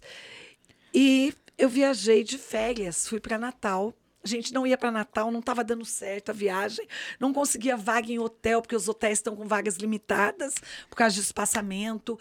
Ah, Não conseguia comprar passagem primeiro, para ir para lugar nenhum. Era bem em janeiro, então alta temporada, com poucas vagas de voo, poucas vagas em hotel. E aí acabou que a gente desistiu de viajar de férias, que eram assim, 10 dias, nove na verdade. Vamos sair nove dias, que é o que dava. Tá. No fim, nós conseguimos um. A, Malu conseguiu a passagem aérea. Conseguimos, conseguiu. Compra. Compramos, não conseguiu hotel. Ai, que loucura. Compramos para Natal e não tinha vaga em hotel nenhum. Eu falei, a gente vai perder as passagens, é o jeito. Até que conseguimos as passagens, ah, o hotel. Fomos pro hotel, tal, e aí no dia que nós chegamos, eu falei, galera, vamos andar aqui na rua, que a gente foi com um grupo, né? Vamos andar aqui nessas lojinhas, porque eu preciso comprar maiô, eu não sou de tomar sol, nada, não tinha nada. Vamos comprar maiô, roupa de banho, tal. E aí fomos andar e eu tenho toque, e eu não consigo comprar nada em- com cores misturadas. Eu não consigo. E praia, o que, que acontece com praia? É Tudo tudo misturado. misturado. Nós andamos a avenida inteira da praia e eu não consegui comprar nada. As meninas, poxa, pastora, mas tanta roupa que só tem roupa de banho. Eu falei, gente, eu não consigo, é muita cor. Amanhã a gente volta. E lá eles estavam com a, a lei de fechar tudo às 10 da noite, às 22 horas. Mas tinha uma loja ao lado do hotel. Quando eu voltei, que eu vi a loja. Quando eu saí, eu não reparei. Mas quando eu voltei, eu vi a loja. Quando eu olhei para a loja, toda de vidro, era tudo assim: tudo preto, tudo que era modelo preto de um lado. Tudo que era verde, tudo que era Paz. rosa, tudo que era branco.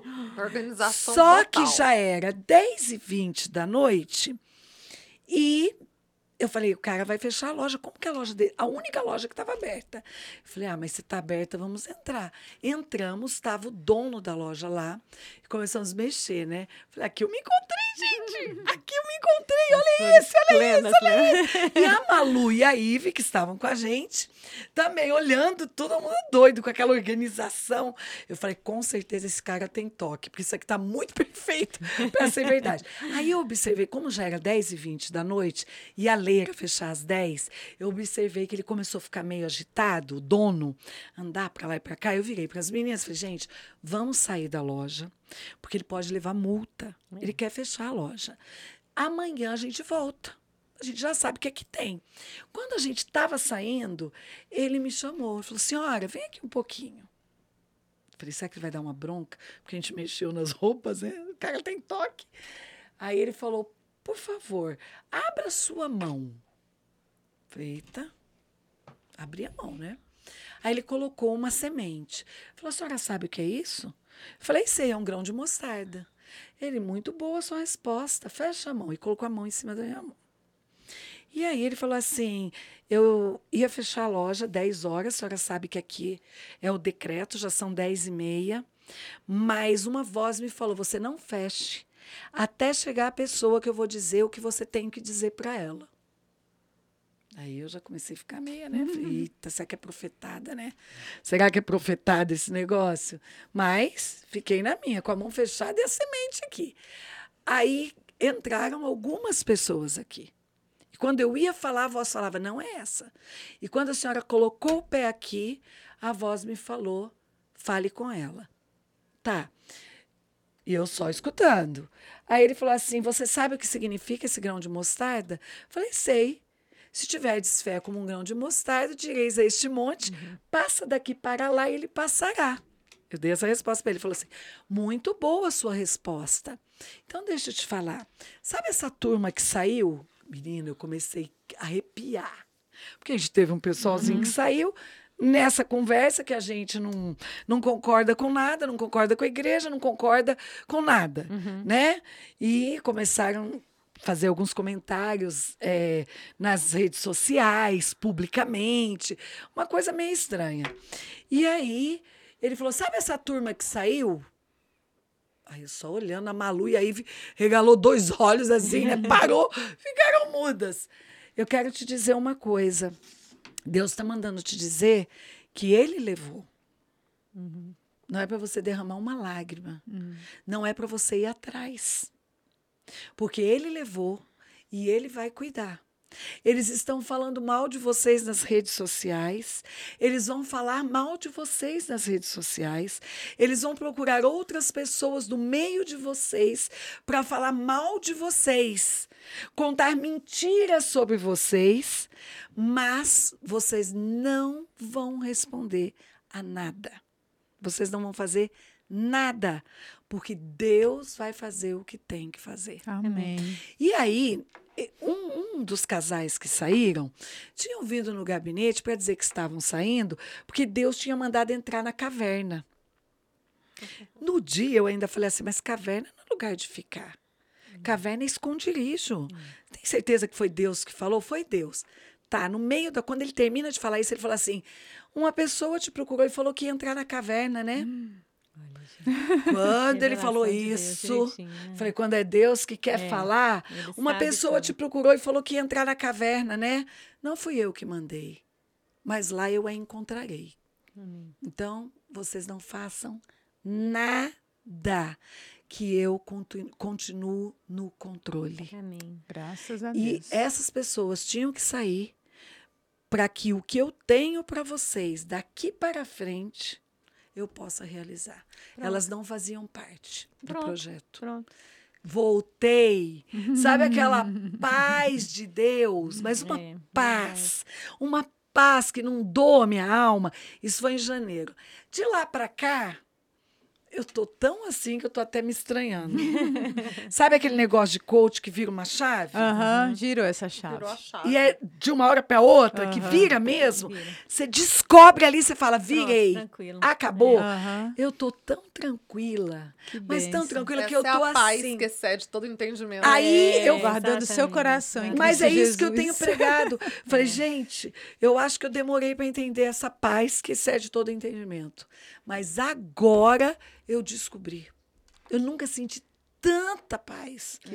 Mas uma paz diante de. Só que aí a chave virou e diante de qualquer situação É. eu estou sentindo essa paz. Glória a Amém. Deus. Que bom. Então vem o que Essa é a vier. verdadeira paz, né? É. Eu tô Claro, assim, sabe? situação. No controle de Deus, Deus não perde o controle, Deus não, Não, perde o controle. perde, não Como que perde. Deus me leva para Natal? É. Para comprar Uhum. uma roupa. Ainda ganhei o maiô no fim.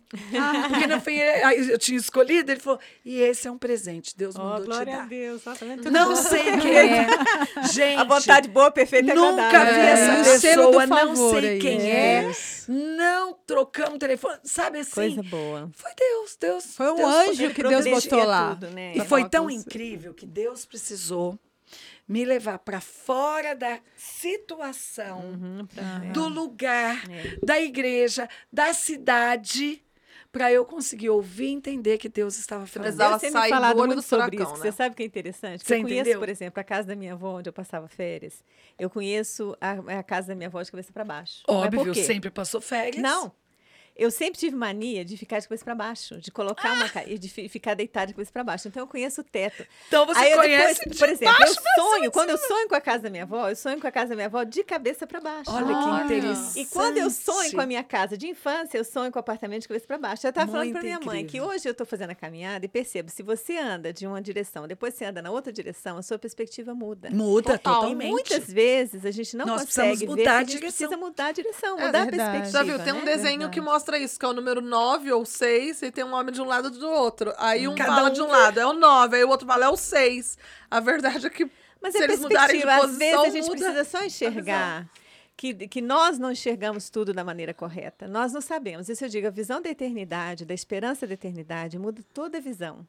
Quando você tem uma visão imediatista, você está enxergando a situação naquela, daquela forma que você está vendo, você não vê que Deus está vendo todos os sentidos, né? Ele está É. vendo todas as coisas, sabe, Saidão? Quer dizer, ele vê de cabeça para baixo, ele vê, ele está vendo na frente, ele está vendo tudo. Então ele isso. sabe coisas que nós não sabemos. Então por isso a gente tem que ter confiança, mesmo quando a gente não sabe o que vai acontecer.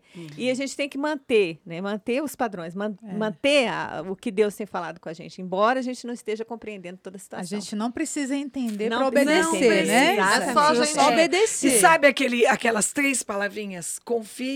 Na verdade, eu ponho entrega, confia, descansa. É, exatamente. E, e nessa ordem.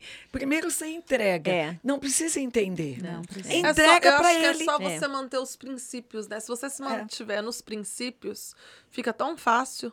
E viver o cada dia. Eu não sei, mas Cada acho que uma, dia eu uma tenho coisa que aprendido me rege isso. muito como É mulher, hoje. porque Só existe eu, hoje. como mulher, quando a gente fala de feminismo, né, a gente pensa muito nisso. Eu, como mulher, os meus primeiros anos de casada foram um caos total.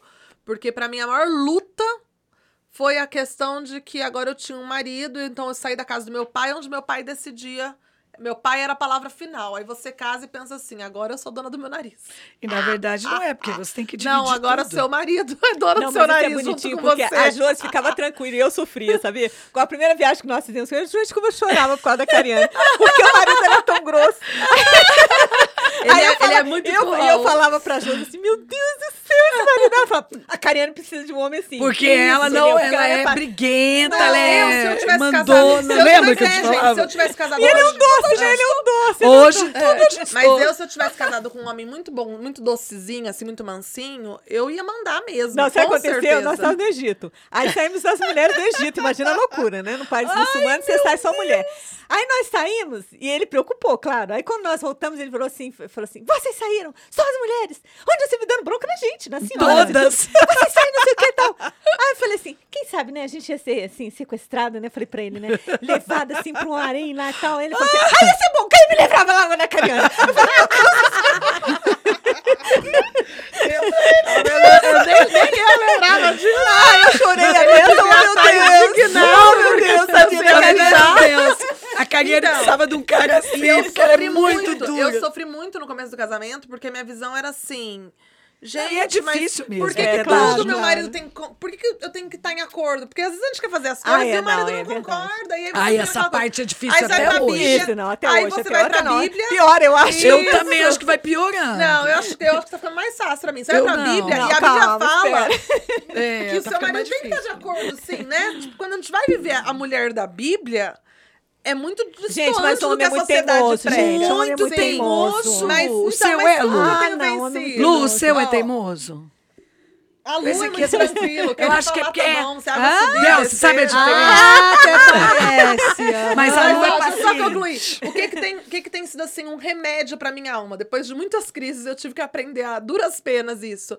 É viver muito hoje. Qual que era a minha Isso eu grande aprendi crise com, com o meu marido? Eu sempre... Hoje eu vivo hoje. Eu sempre vivi muito o, o amanhã. Então, por exemplo, se ele falasse assim, ai, amor, tô pensando em fazer tal coisa. Começava a Pronto, sofrer. já vai já começar a sofrer, já. Nem e sabia com se e dar homem certo. não é igual mulher, né? Homem é diferente. Quando eles estão pensando, eles estão pensando mesmo. A gente, quando tá pensando, é porque a gente já resolveu, já tá tudo pronto. A gente já decidiu que vai pôr em prática. Pra poder pôr em A prática. gente já tá sentindo tudo, É, né? É, não, e Então, a gente assim, já tá vendo tudo Eu tive pronto. que aprender muito essa coisa. Basta cada dia seu próprio mal, É. viver o hoje. E eu tava conversando com ele esse final de semana falando isso. Eu falei assim, gente, o que tem me dado um alívio, e é isso me ajudou em todas as áreas da minha vida. É aprender que é o agora, é hoje. Hoje, hoje. É, amanhã é outro dia. É o amanhã... único tempo As misericórdias domínio, do é Senhor hoje. se renovam a cada hoje. manhã. Amanhã não existe. Amanhã se renovam as passou. misericórdias. É um novo dia. A Cariane tá falando disso, eu até falei no, no sábado para as mulheres. O ontem já passou.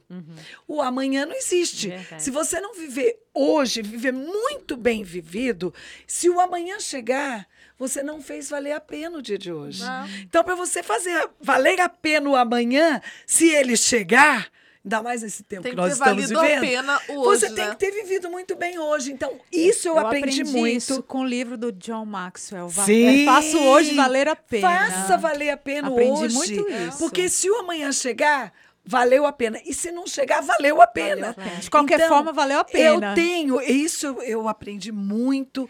Eu acho que é questão de maturidade, de sofrimento, de trabalho, de tudo, de tudo. Eu acho que tudo que vem acarretando na vida, né? É viver o dia de hoje. E saber que o amanhã pertence a Deus. Eu acho que nós que vivemos debaixo da graça de Deus e cremos nessa graça, é viver hoje. O amanhã, se chegar, foi de graça. Foi uma graça, foi um benefício, É foi bênção. O hoje foi... é um presente, né? Aquele filme É. Kung Fu Panda, que eu tô na fase de assistir muitos desenhos animados. Ele Por fala isso que se chama É. presente. Ele fala, o ontem já passou, o amanhã não existe, o hoje. O hoje é um presente. É um presente. É um Isso presente. mesmo, é é o agora. Né? gente- Ainda mais nessa época de pandemia, né, gente? Eu acho que nós estamos vivendo muito isso. É o hoje. Ninguém sabe o que vai acontecer amanhã. A gente não sabe se amanhã as coisas vão Nós estar abertas ou estávamos- fechadas, se Olha vai só, bem ou vai programei um culto de mulheres amanhã extraordinário, com muita gente, muita flores, coisa. Não que sei nós se vai somos acontecer. empoderadas Muitas e flores, tá- amamos minha casa tá cheia de flores. Minha mãe ia para um aniversário hoje à noite e já mandaram aqui avisando que foi cancelado o aniversário. Josi, minha casa tá cheia de flor, que eu levar pra igreja amanhã. Vou enfeitar minha casa toda de Acho que eu vou lá, então. Pronto. Não, não dá Oh, para meu fazer Deus. planejamento, né? É, Muito nós, nós muito tínhamos, difícil. olha só como é, é incrível. Nós tínhamos tudo sob o nosso controle, o ser humano. Uhum, gosto de controlar tudo. Tem Nós tínhamos resposta, né? tudo. O mundo estava achando que tinha o controle. De repente, uma coisinha que você só vê no microscópio. É, mudou tudo.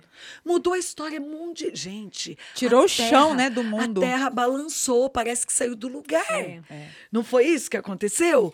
Cadê o controle do homem? É. tem. Cadê o controle do É, homem? verdade, verdade. É, não é incrível? Então a gente está falando de empoderamento e eu continuo. Abrimos falando isso, né? E, e vamos continuar pregando e falando isso. O verdadeiro empoderamento sobre nós mulheres, sobre os homens também. É, Mas é que aqui nós estamos Sobre falando do nosso humanidade, né? dia. Sobre Mas o verdadeiro empoderamento é aquele que vem do É alto. verdade. Porque a Bíblia é clara.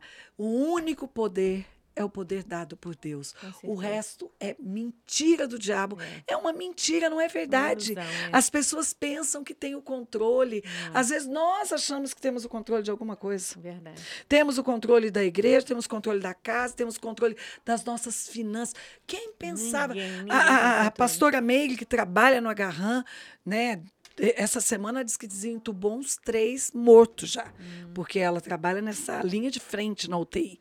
E assim, jovens de 20 a 27 anos, 30 anos, Triste, e, t- morrendo na mão dela mesmo, fazendo fisioterapia. E, e ela falando isso, ela falando, Josi, olha que coisa. Os hospitais particulares tiveram que abrir vagas pro, pro SUS. Uhum, claro. Então, quando a gente vê aí falando também, né? Poxa, mas os hospitais particulares estão lotados. Mas, na verdade, é porque muita gente é, do do- entorno, do entorno tá tal, porque eles cederam vagas. E, e ela falando, Josi, quando você vê uma pessoa ali morrendo, sem ar, ela pode ser milionária, bilionária, ter todo o dinheiro, tudo, tudo, toda a felicidade que esse mundo oferece, a família, os filhos, eles dariam tudo que eles têm naquele momento. Se você falasse, assina aqui que você não vai ter mais nada para você respirar, eles assinavam. Eles dariam Coloca tudo. o valor no lugar certo, né? Tudo para comprar um bujãozinho de, de oxigênio. Tudo, eles dariam tudo. Então, a gente pensa que a gente tem o controle, mas o controle está nas mãos de Deus. Com não certeza, não tem, né? Você vê, Mas se sabe, nós acabar estamos o ar, isso, na realidade, nós estamos vendo né, um problema sério que está enfrentando a sociedade hoje, o problema do suicídio, né, problema da depressão, da ansiedade. Tudo isso é falta da perspectiva de que existe um Deus verdadeiro. Existe gente dentro das igrejas que não acredita em Deus. Ah, Entendeu? Porque Nós vimos isso na é pandemia. É, exatamente, porque a pessoa tem que entender. E eu falo, olha, você. ah, e é interessante, eu tenho experiências muito fortes com meu Deus, muito fortes. E o ser humano, nós somos comparados às ovelhas, que a ovelha tem uma memória curta, né? É. Tem uma, uma, uma tendência, às vezes, a gente se esquecer. E, e a gente não pode se firmar em experiência. A gente tem que firmar a nossa vida em Deus e entender Que que, é ainda que tem gente- controle. não há, haja o que houver, aconteça o que acontecer. Deus está conosco, ele tá, ele vai, ele vai fazer o que ele quer fazer na hora certa e com essa confiança, essa- o fato da gente descansar na mão dele, né? E esse realmente é o verdadeiro empoderamento da mulher, a situação da gente entender a nossa importância. Do jeito que Deus nos fez. Deus nos fez diferentes. Nós somos diferentes dos homens, nós somos diferentes, Diferentes umas das entre outras, nós. É, umas diferentes umas das Muito, outras. são temperamentos. Fisicamente são diferentes, emocionalmente tudo, diferentes, tudo. nós somos diferentes. criações, viemos Porque de Deus faz diferentes. isso, né? Eu fico encantada agora que eu estou tendo mais tempo de caminhar. Às vezes eu paro para olhar uma árvore, não tem uma folha igual a outra, né? Não, coisas que. Não, e coisas que a gente não dava valor por não observar É, não realmente parar pra- que a gente começou a dar valor. Verdade. Um- Uns detalhes de coisas Da que vida, a né? gente Que começa começou a a olhar. ver e observar nas pessoas É. também, sabe? Valor para alguns que a gente que estavam tão distantes, de repente você fala: "Ah, essa é a verdadeira igreja. Eu tenho eu tenho descoberto eh, mulheres, já que nós estamos falando de mulheres, eu tenho descoberto descoberto mulheres tão valorosas que eu ficava distante e não percebia o valor que elas tinham. E de repente com a pandemia você fala: "Ah, essa é valente. Amém. Essa tá firme, essa não abalou. É. Sabe assim? E pessoas que a gente esperava que fosse, Fortes, sabe? né? Valentes. Desmoronou É. no primeiro mês do Covid. Exatamente, exatamente. Nem teve Covid, já É. desmontou. Nem Teve muito Covid. isso. E desmontou emocionalmente. E a família, os casamentos, o relacionamento. coisa, né? A coisa virou uma loucura. É, E tenho visto mulheres fantásticas, empoderadas em Deus, sabe? Empoderadas em Deus, que, que realmente estão me surpreendendo. Então, eu estou vivendo um tempo assim muito feliz, sabe? Com todas essas lutas, que são muitas, muitas, todas as dificuldades que nós temos enfrentado. Hoje, né? Decretos, cada hora sai um decreto. É. Cada hora é um susto. Nós Susto, vivemos de levei um susto em susto na hora susto. que eu tava chegando Não, aqui. de susto É. em susto. A gente vai. E agora? O que vai ser amanhã? E É, depois? né? E O é poder legislativo não tem mais poder nenhum, né? Você viu, né? Então. A governança agora é por decreto. né? Já sentimos. E, mas com tudo isso, é, é uma gratidão muito grande. Nós podemos estar aqui, ó, batendo esse papo, contando coisas boas, coisas ruins e coisas boas, compartilhando experiências. Assim, é, é, um, é um tempo de, de agradecer, né? É um tempo de muita gratidão. Eu tenho falado Também isso vivo muito. isso, Josi. É tempo, Tempo de, de gratidão, agradecer. porque o Senhor tem nos sustentado. tem, Tem. de cuidado todas de as formas. De E todas dos as nossos, formas, e dos nossos. e daqueles que estão próximos graças- e tem nos fortalecido cada dia para que a gente continue. Eu conheço uma igreja Né? que 45 pessoas morreram na igreja. Quantos pastores? Falei, meu Deus, não que eles não sejam amados por pastores? Deus, não que eles não estão sendo cuidados por Gente. Deus, porque o Senhor tem um plano para cada Com um de nós. certeza. Todos Mas- nós iremos um dia. Sim, Mas eu penso assim, nós já estamos assim tão no lucro. É, Nós poxa, estamos no lucro já estamos. com Eu falei, Deus. Deus, que benção, o Senhor Porque tem guardado, Deus tem né? guardado. Até nossos idosos, nossas crianças, Todos, né? Que são mais todos. assim, Filhos, netos. filhos. Gente, Olha, nós pastores não tivemos o privilégio de ficar privilégio, Não. dizer assim, isolados, né? não, não, Não tivemos. não paramos, nem um minuto. Tem muita gente que não foi mais para igreja porque é do grupo Mas de risco. nós estávamos Eu lá. sou grupo de risco, eu sou bariatricada. Sim, eu sou de sim. grupo de risco. Meu marido, ele tem pressão alta, já teve Sim. AVC, é do grupo de risco. Não ficamos isolados Porque nós não vivemos pelo que ouvimos e vemos porque e que se nós vivemos Se a gente for viver pelas notícias, a gente já teria morrido. Já teria morrido Luiz de Carlos medo, teve que orar de com uma medo. família toda com H1N1. E como diz a minha irmã, que trabalha na área de saúde, é muito pior do que o Covid. Porque H1N1, quem pega, não tem. É terrível. Uai, como é que o pastor fala que não vai lá orar? Pois é. É, não tem como. Você entendeu? Também Como fui. é que você não vai fazer o enterro? É. Como é que você vai? Não tem. Não Josi, tem. Teve uma discípula minha que ela perdeu o irmão pelo Covid e nem pôde ir lá visitá-lo lá. Pois é. né? Não pôde sepultar. E na semana que ela estava chorando o luto do irmão, ela pegou Covid e ainda perdeu uma amiga que era vizinha dela. E ela chorando, copiosamente, desesperada, desestruturada, porque ela também estava doente, estava sofrendo também pela doença. Como é que você não abraça? Não tem como. Como é que você não, abraça uma pessoa dessa que está longe da família? é. Duas pessoas perto dela, sabe? É porque, na Eu, realidade, sinceramente, nós eu falei, Senhor, tô nas tuas mãos. Eu É, as pessoas têm outras, outras coisas, né? outras necessidades. E eu vejo isso, por exemplo, eu tô, tenho orado muito pelos jovens. E você fala um negócio de sofrimento, né? Eu choro muito e sofro, sofro muito, porque eu participo das Débora, né? Do grupo das Débora, das Mães de Oração, e a gente recebe. Tem milagres incríveis. Nós estávamos orando pelo rapaz que o avião estava desaparecido, filho de uma Débora. Caiu o avião lá no Pará e Meu ele conseguiu. Não, você viu? Sobreviveu, Ele achou. sobreviveu. sobreviveu. Quantos sobreviveram? So- Ele era o piloto, ele sobreviveu. Ele conseguiu Morreram achar uma alguns, plantação, né? Mas morreram alguns. de castanha. e Eu vi aquilo, e mas morreram alguns. Eu Ou não sei, eu sobreviveram vi toda a todos? história, a gente estava orando por ele. certo. Né? Que coisa. Olha, as Déboras têm umas histórias, assim, que a gente. ó, Tem uma, uma, Débora uma vez que a- o filho estava viciado em bingo. É a mãe que ora, gente. A e aí nós começamos a orar para fechar os bingos. E fechou, né? Acabou, não tem mais bingo. Então, assim, te- te- tem uma Débora também que adotou um bandido uma vez. Aí ele foi preso no Jornal Nacional e Ah. falou: gente, olha, tem uma doida aí orando por mim. Que eu... e, e- e ela visita lá na cadeia e vai lá e tal, e cuida do menino, do bandido. Gente. Que ela, ela, ela olhou com ele, ex-bandido, que agora com certeza ele já entendeu que Deus tem um projeto na vida dele. Mas a gente já sofre porque. é, você vê, ah, chora com os que choram, né? O Lógico, que pessoas também enlutadas. Faz parte do nosso Faz chamado. parte. isso. E a gente vê o sofrimento das pessoas. né? Eh, tá- Nós estamos vendo uma situação eh, de, de- de tristeza, embora a gente entenda né, que realmente quer vivamos, quer, quer morramos, seja o que for, tudo é para o Senhor. Mas a gente entende que é um, um- um tempo complicado, né? um tempo. E é um tempo que eu, eu penso nos jovens, eu- eu- embora a gente a princípio estava preocupado com os mais velhos, eu sempre pensei, o jovem precisa mais do outro.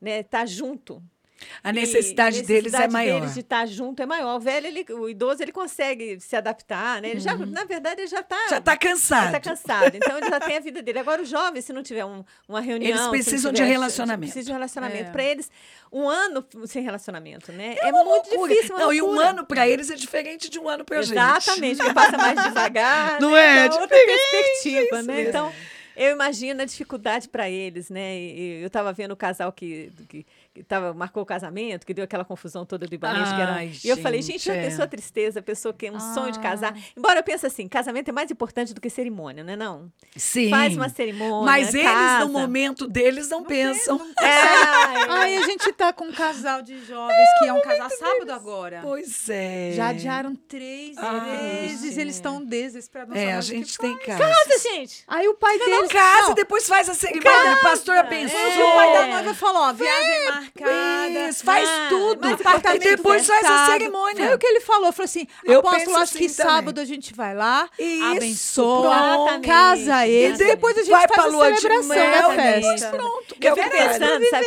Nós estamos vivendo um tempo que as pessoas gastam milhões para fazer uma festa e depois, ah, na hora de separar, não lembra nada disso, né? Ah, é, tinha que fazer a festa, né? que é. eu tenho um amigo que disse que tinha que ser assim. Quando for separar, Chamar vai chamar todo os- mundo. todos os padrinhos, É, os vai convidados. fazer a festa É, é, e o pastor vai dar a notícia. É. O padre, o pastor, seja quem for, os testemunhos, dizendo né? todos como Verdade. testemunha. Testemunha do entendeu? divórcio. Do É divórcio. porque é uma aliança firmada junto com a sociedade. Isso que É, eu- que eu você penso- fez diante de Deus É, e diante dos homens. é, Então é. agora você desfaça diante de Deus Dos e dos diante homens, dos é, homens. Que palhaçada é essa? É, mas na realidade é, isso. esse que é o problema que a gente tem que entender, essa questão do que está vivendo hoje, né? Da gente entender que todas, toda a maneira da gente viver vai impactar não só a sua vida. Sim. Essa é a questão do empoderamento, né? sociedade, No sentido que você tem que isso. entender que um erro, a pessoa pensa assim, vou viver minha vida do jeito que eu quiser, como se tudo que você fizer fosse afa- afe- afetar apenas a sua vida. Uhum. É Mas verdade. afeta toda uma família, afeta uma sociedade, vai, a- às vezes, a prejudicar os sonhos Gerações de outros. futuras. Exatamente, os sonhos de outras pessoas, né? As de- do que pode ser realizado. Gerações que O vêm. que você vai falar vai impactar a vida dos outros. A maneira como você vai viver, o que você vai plantar no coração das pessoas, né? Isso tem uma consequência muito grande. E esse é, é- essa é a necessidade de você entender qual é o poder, né? É O verdade. que, que você vai entender, como você vai interpretar, como a marca que você vai deixar a sua vida. É O isso. que, que você vai impactar? A O marca Luiz da, Carlos da sua existência, falou né? isso. Se você passou por essa terra e você não marcou a próxima geração, se você não deixou nada que marcasse verdadeiramente, positivamente, Amém, a isso mesmo. próxima geração, não valeu nada que você fez aqui na terra. Você passou e ó, acabou. Porque é como o vento, nós somos como nuvem passageira. É. Tem até uma Com música, certeza, né? Nós somos como nuvem passageira, que com o vento, ó, se vai. né? mas se você só não pode ser nuvem sem chuva, Ah, não, por favor, de né? Deus, né? A Derrama, gente tem que derrama, minha a gente tem que Derrama chover e causar uma próximo. transformação, né? Na vida das mesmo. pessoas. Gente, nós vamos ter que acabar. Oh, Olha benção. só. Mas vocês gostaram de estar aqui? Adorei. É uma delícia, não é? experiência. Muito, bom. estar com vocês. Obrigada, Josi. Ai, foi bom demais, meninas. Aqui. Foi bom Feliz demais. Dia das Mulheres aí, mulherada. Feliz? Dia das Isso. Mulheres. Seja muito pra feliz todas pra todas vocês. Se empoderem do verdadeiro poder, Isso. que é o poder você de é importante do jeito Deus. que você é. Deus caprichou. Você é linda, maravilhosa do jeito que você é. Viva hoje Amém, intensamente, Intensamente. mas viva com Deus. Que Amém. isso a gente não pode deixar, né? Verdade. É a maior marca, o maior marco, na verdade, que nós temos em nossas vidas. Verdade. É Nossa essa- grande esperança. É o marco de Deus na nossa vida. Eu quero terminar só lendo o texto que eu já postei, mas eu vou ler para vocês que estão nos ouvindo e para vocês que estão aqui, né? Todos os dias, mulher. Nesse mês de março, especificamente no dia 8, que é hoje, comemoramos o nosso dia, o Dia da Mulher. Algumas tiveram que rasgar seus sutiãs e perder suas vidas para que outras tivessem sucesso, tendo liberdade para crescer. Infelizmente, muitas mulheres não entenderam o processo, pregando um empoderamento sem limites, uma competição sem sentido. Eu comemoro esse dia, sendo grata por tudo que alcançamos, uma liberdade em Cristo, que me traz uma alegria eterna. Comemoro a capacidade vinda do alto, sendo companheira, amiga e aquela que serve. Amo ser mulher e adoro o espaço que tenho para crescer e brilhar nesse tempo. Para você, feliz dia, todos os dias você merece. Amém. Obrigada, Josi. Tá adorei. Então, Deus abençoe Amém. você, Amém. mulher. Curta, ouça nosso podcast Mais Mulher e compartilhe. E quinta-feira temos mais. Um beijo no Beijo. coração. Obrigada, Josi. Beijo pra vocês. Tchau.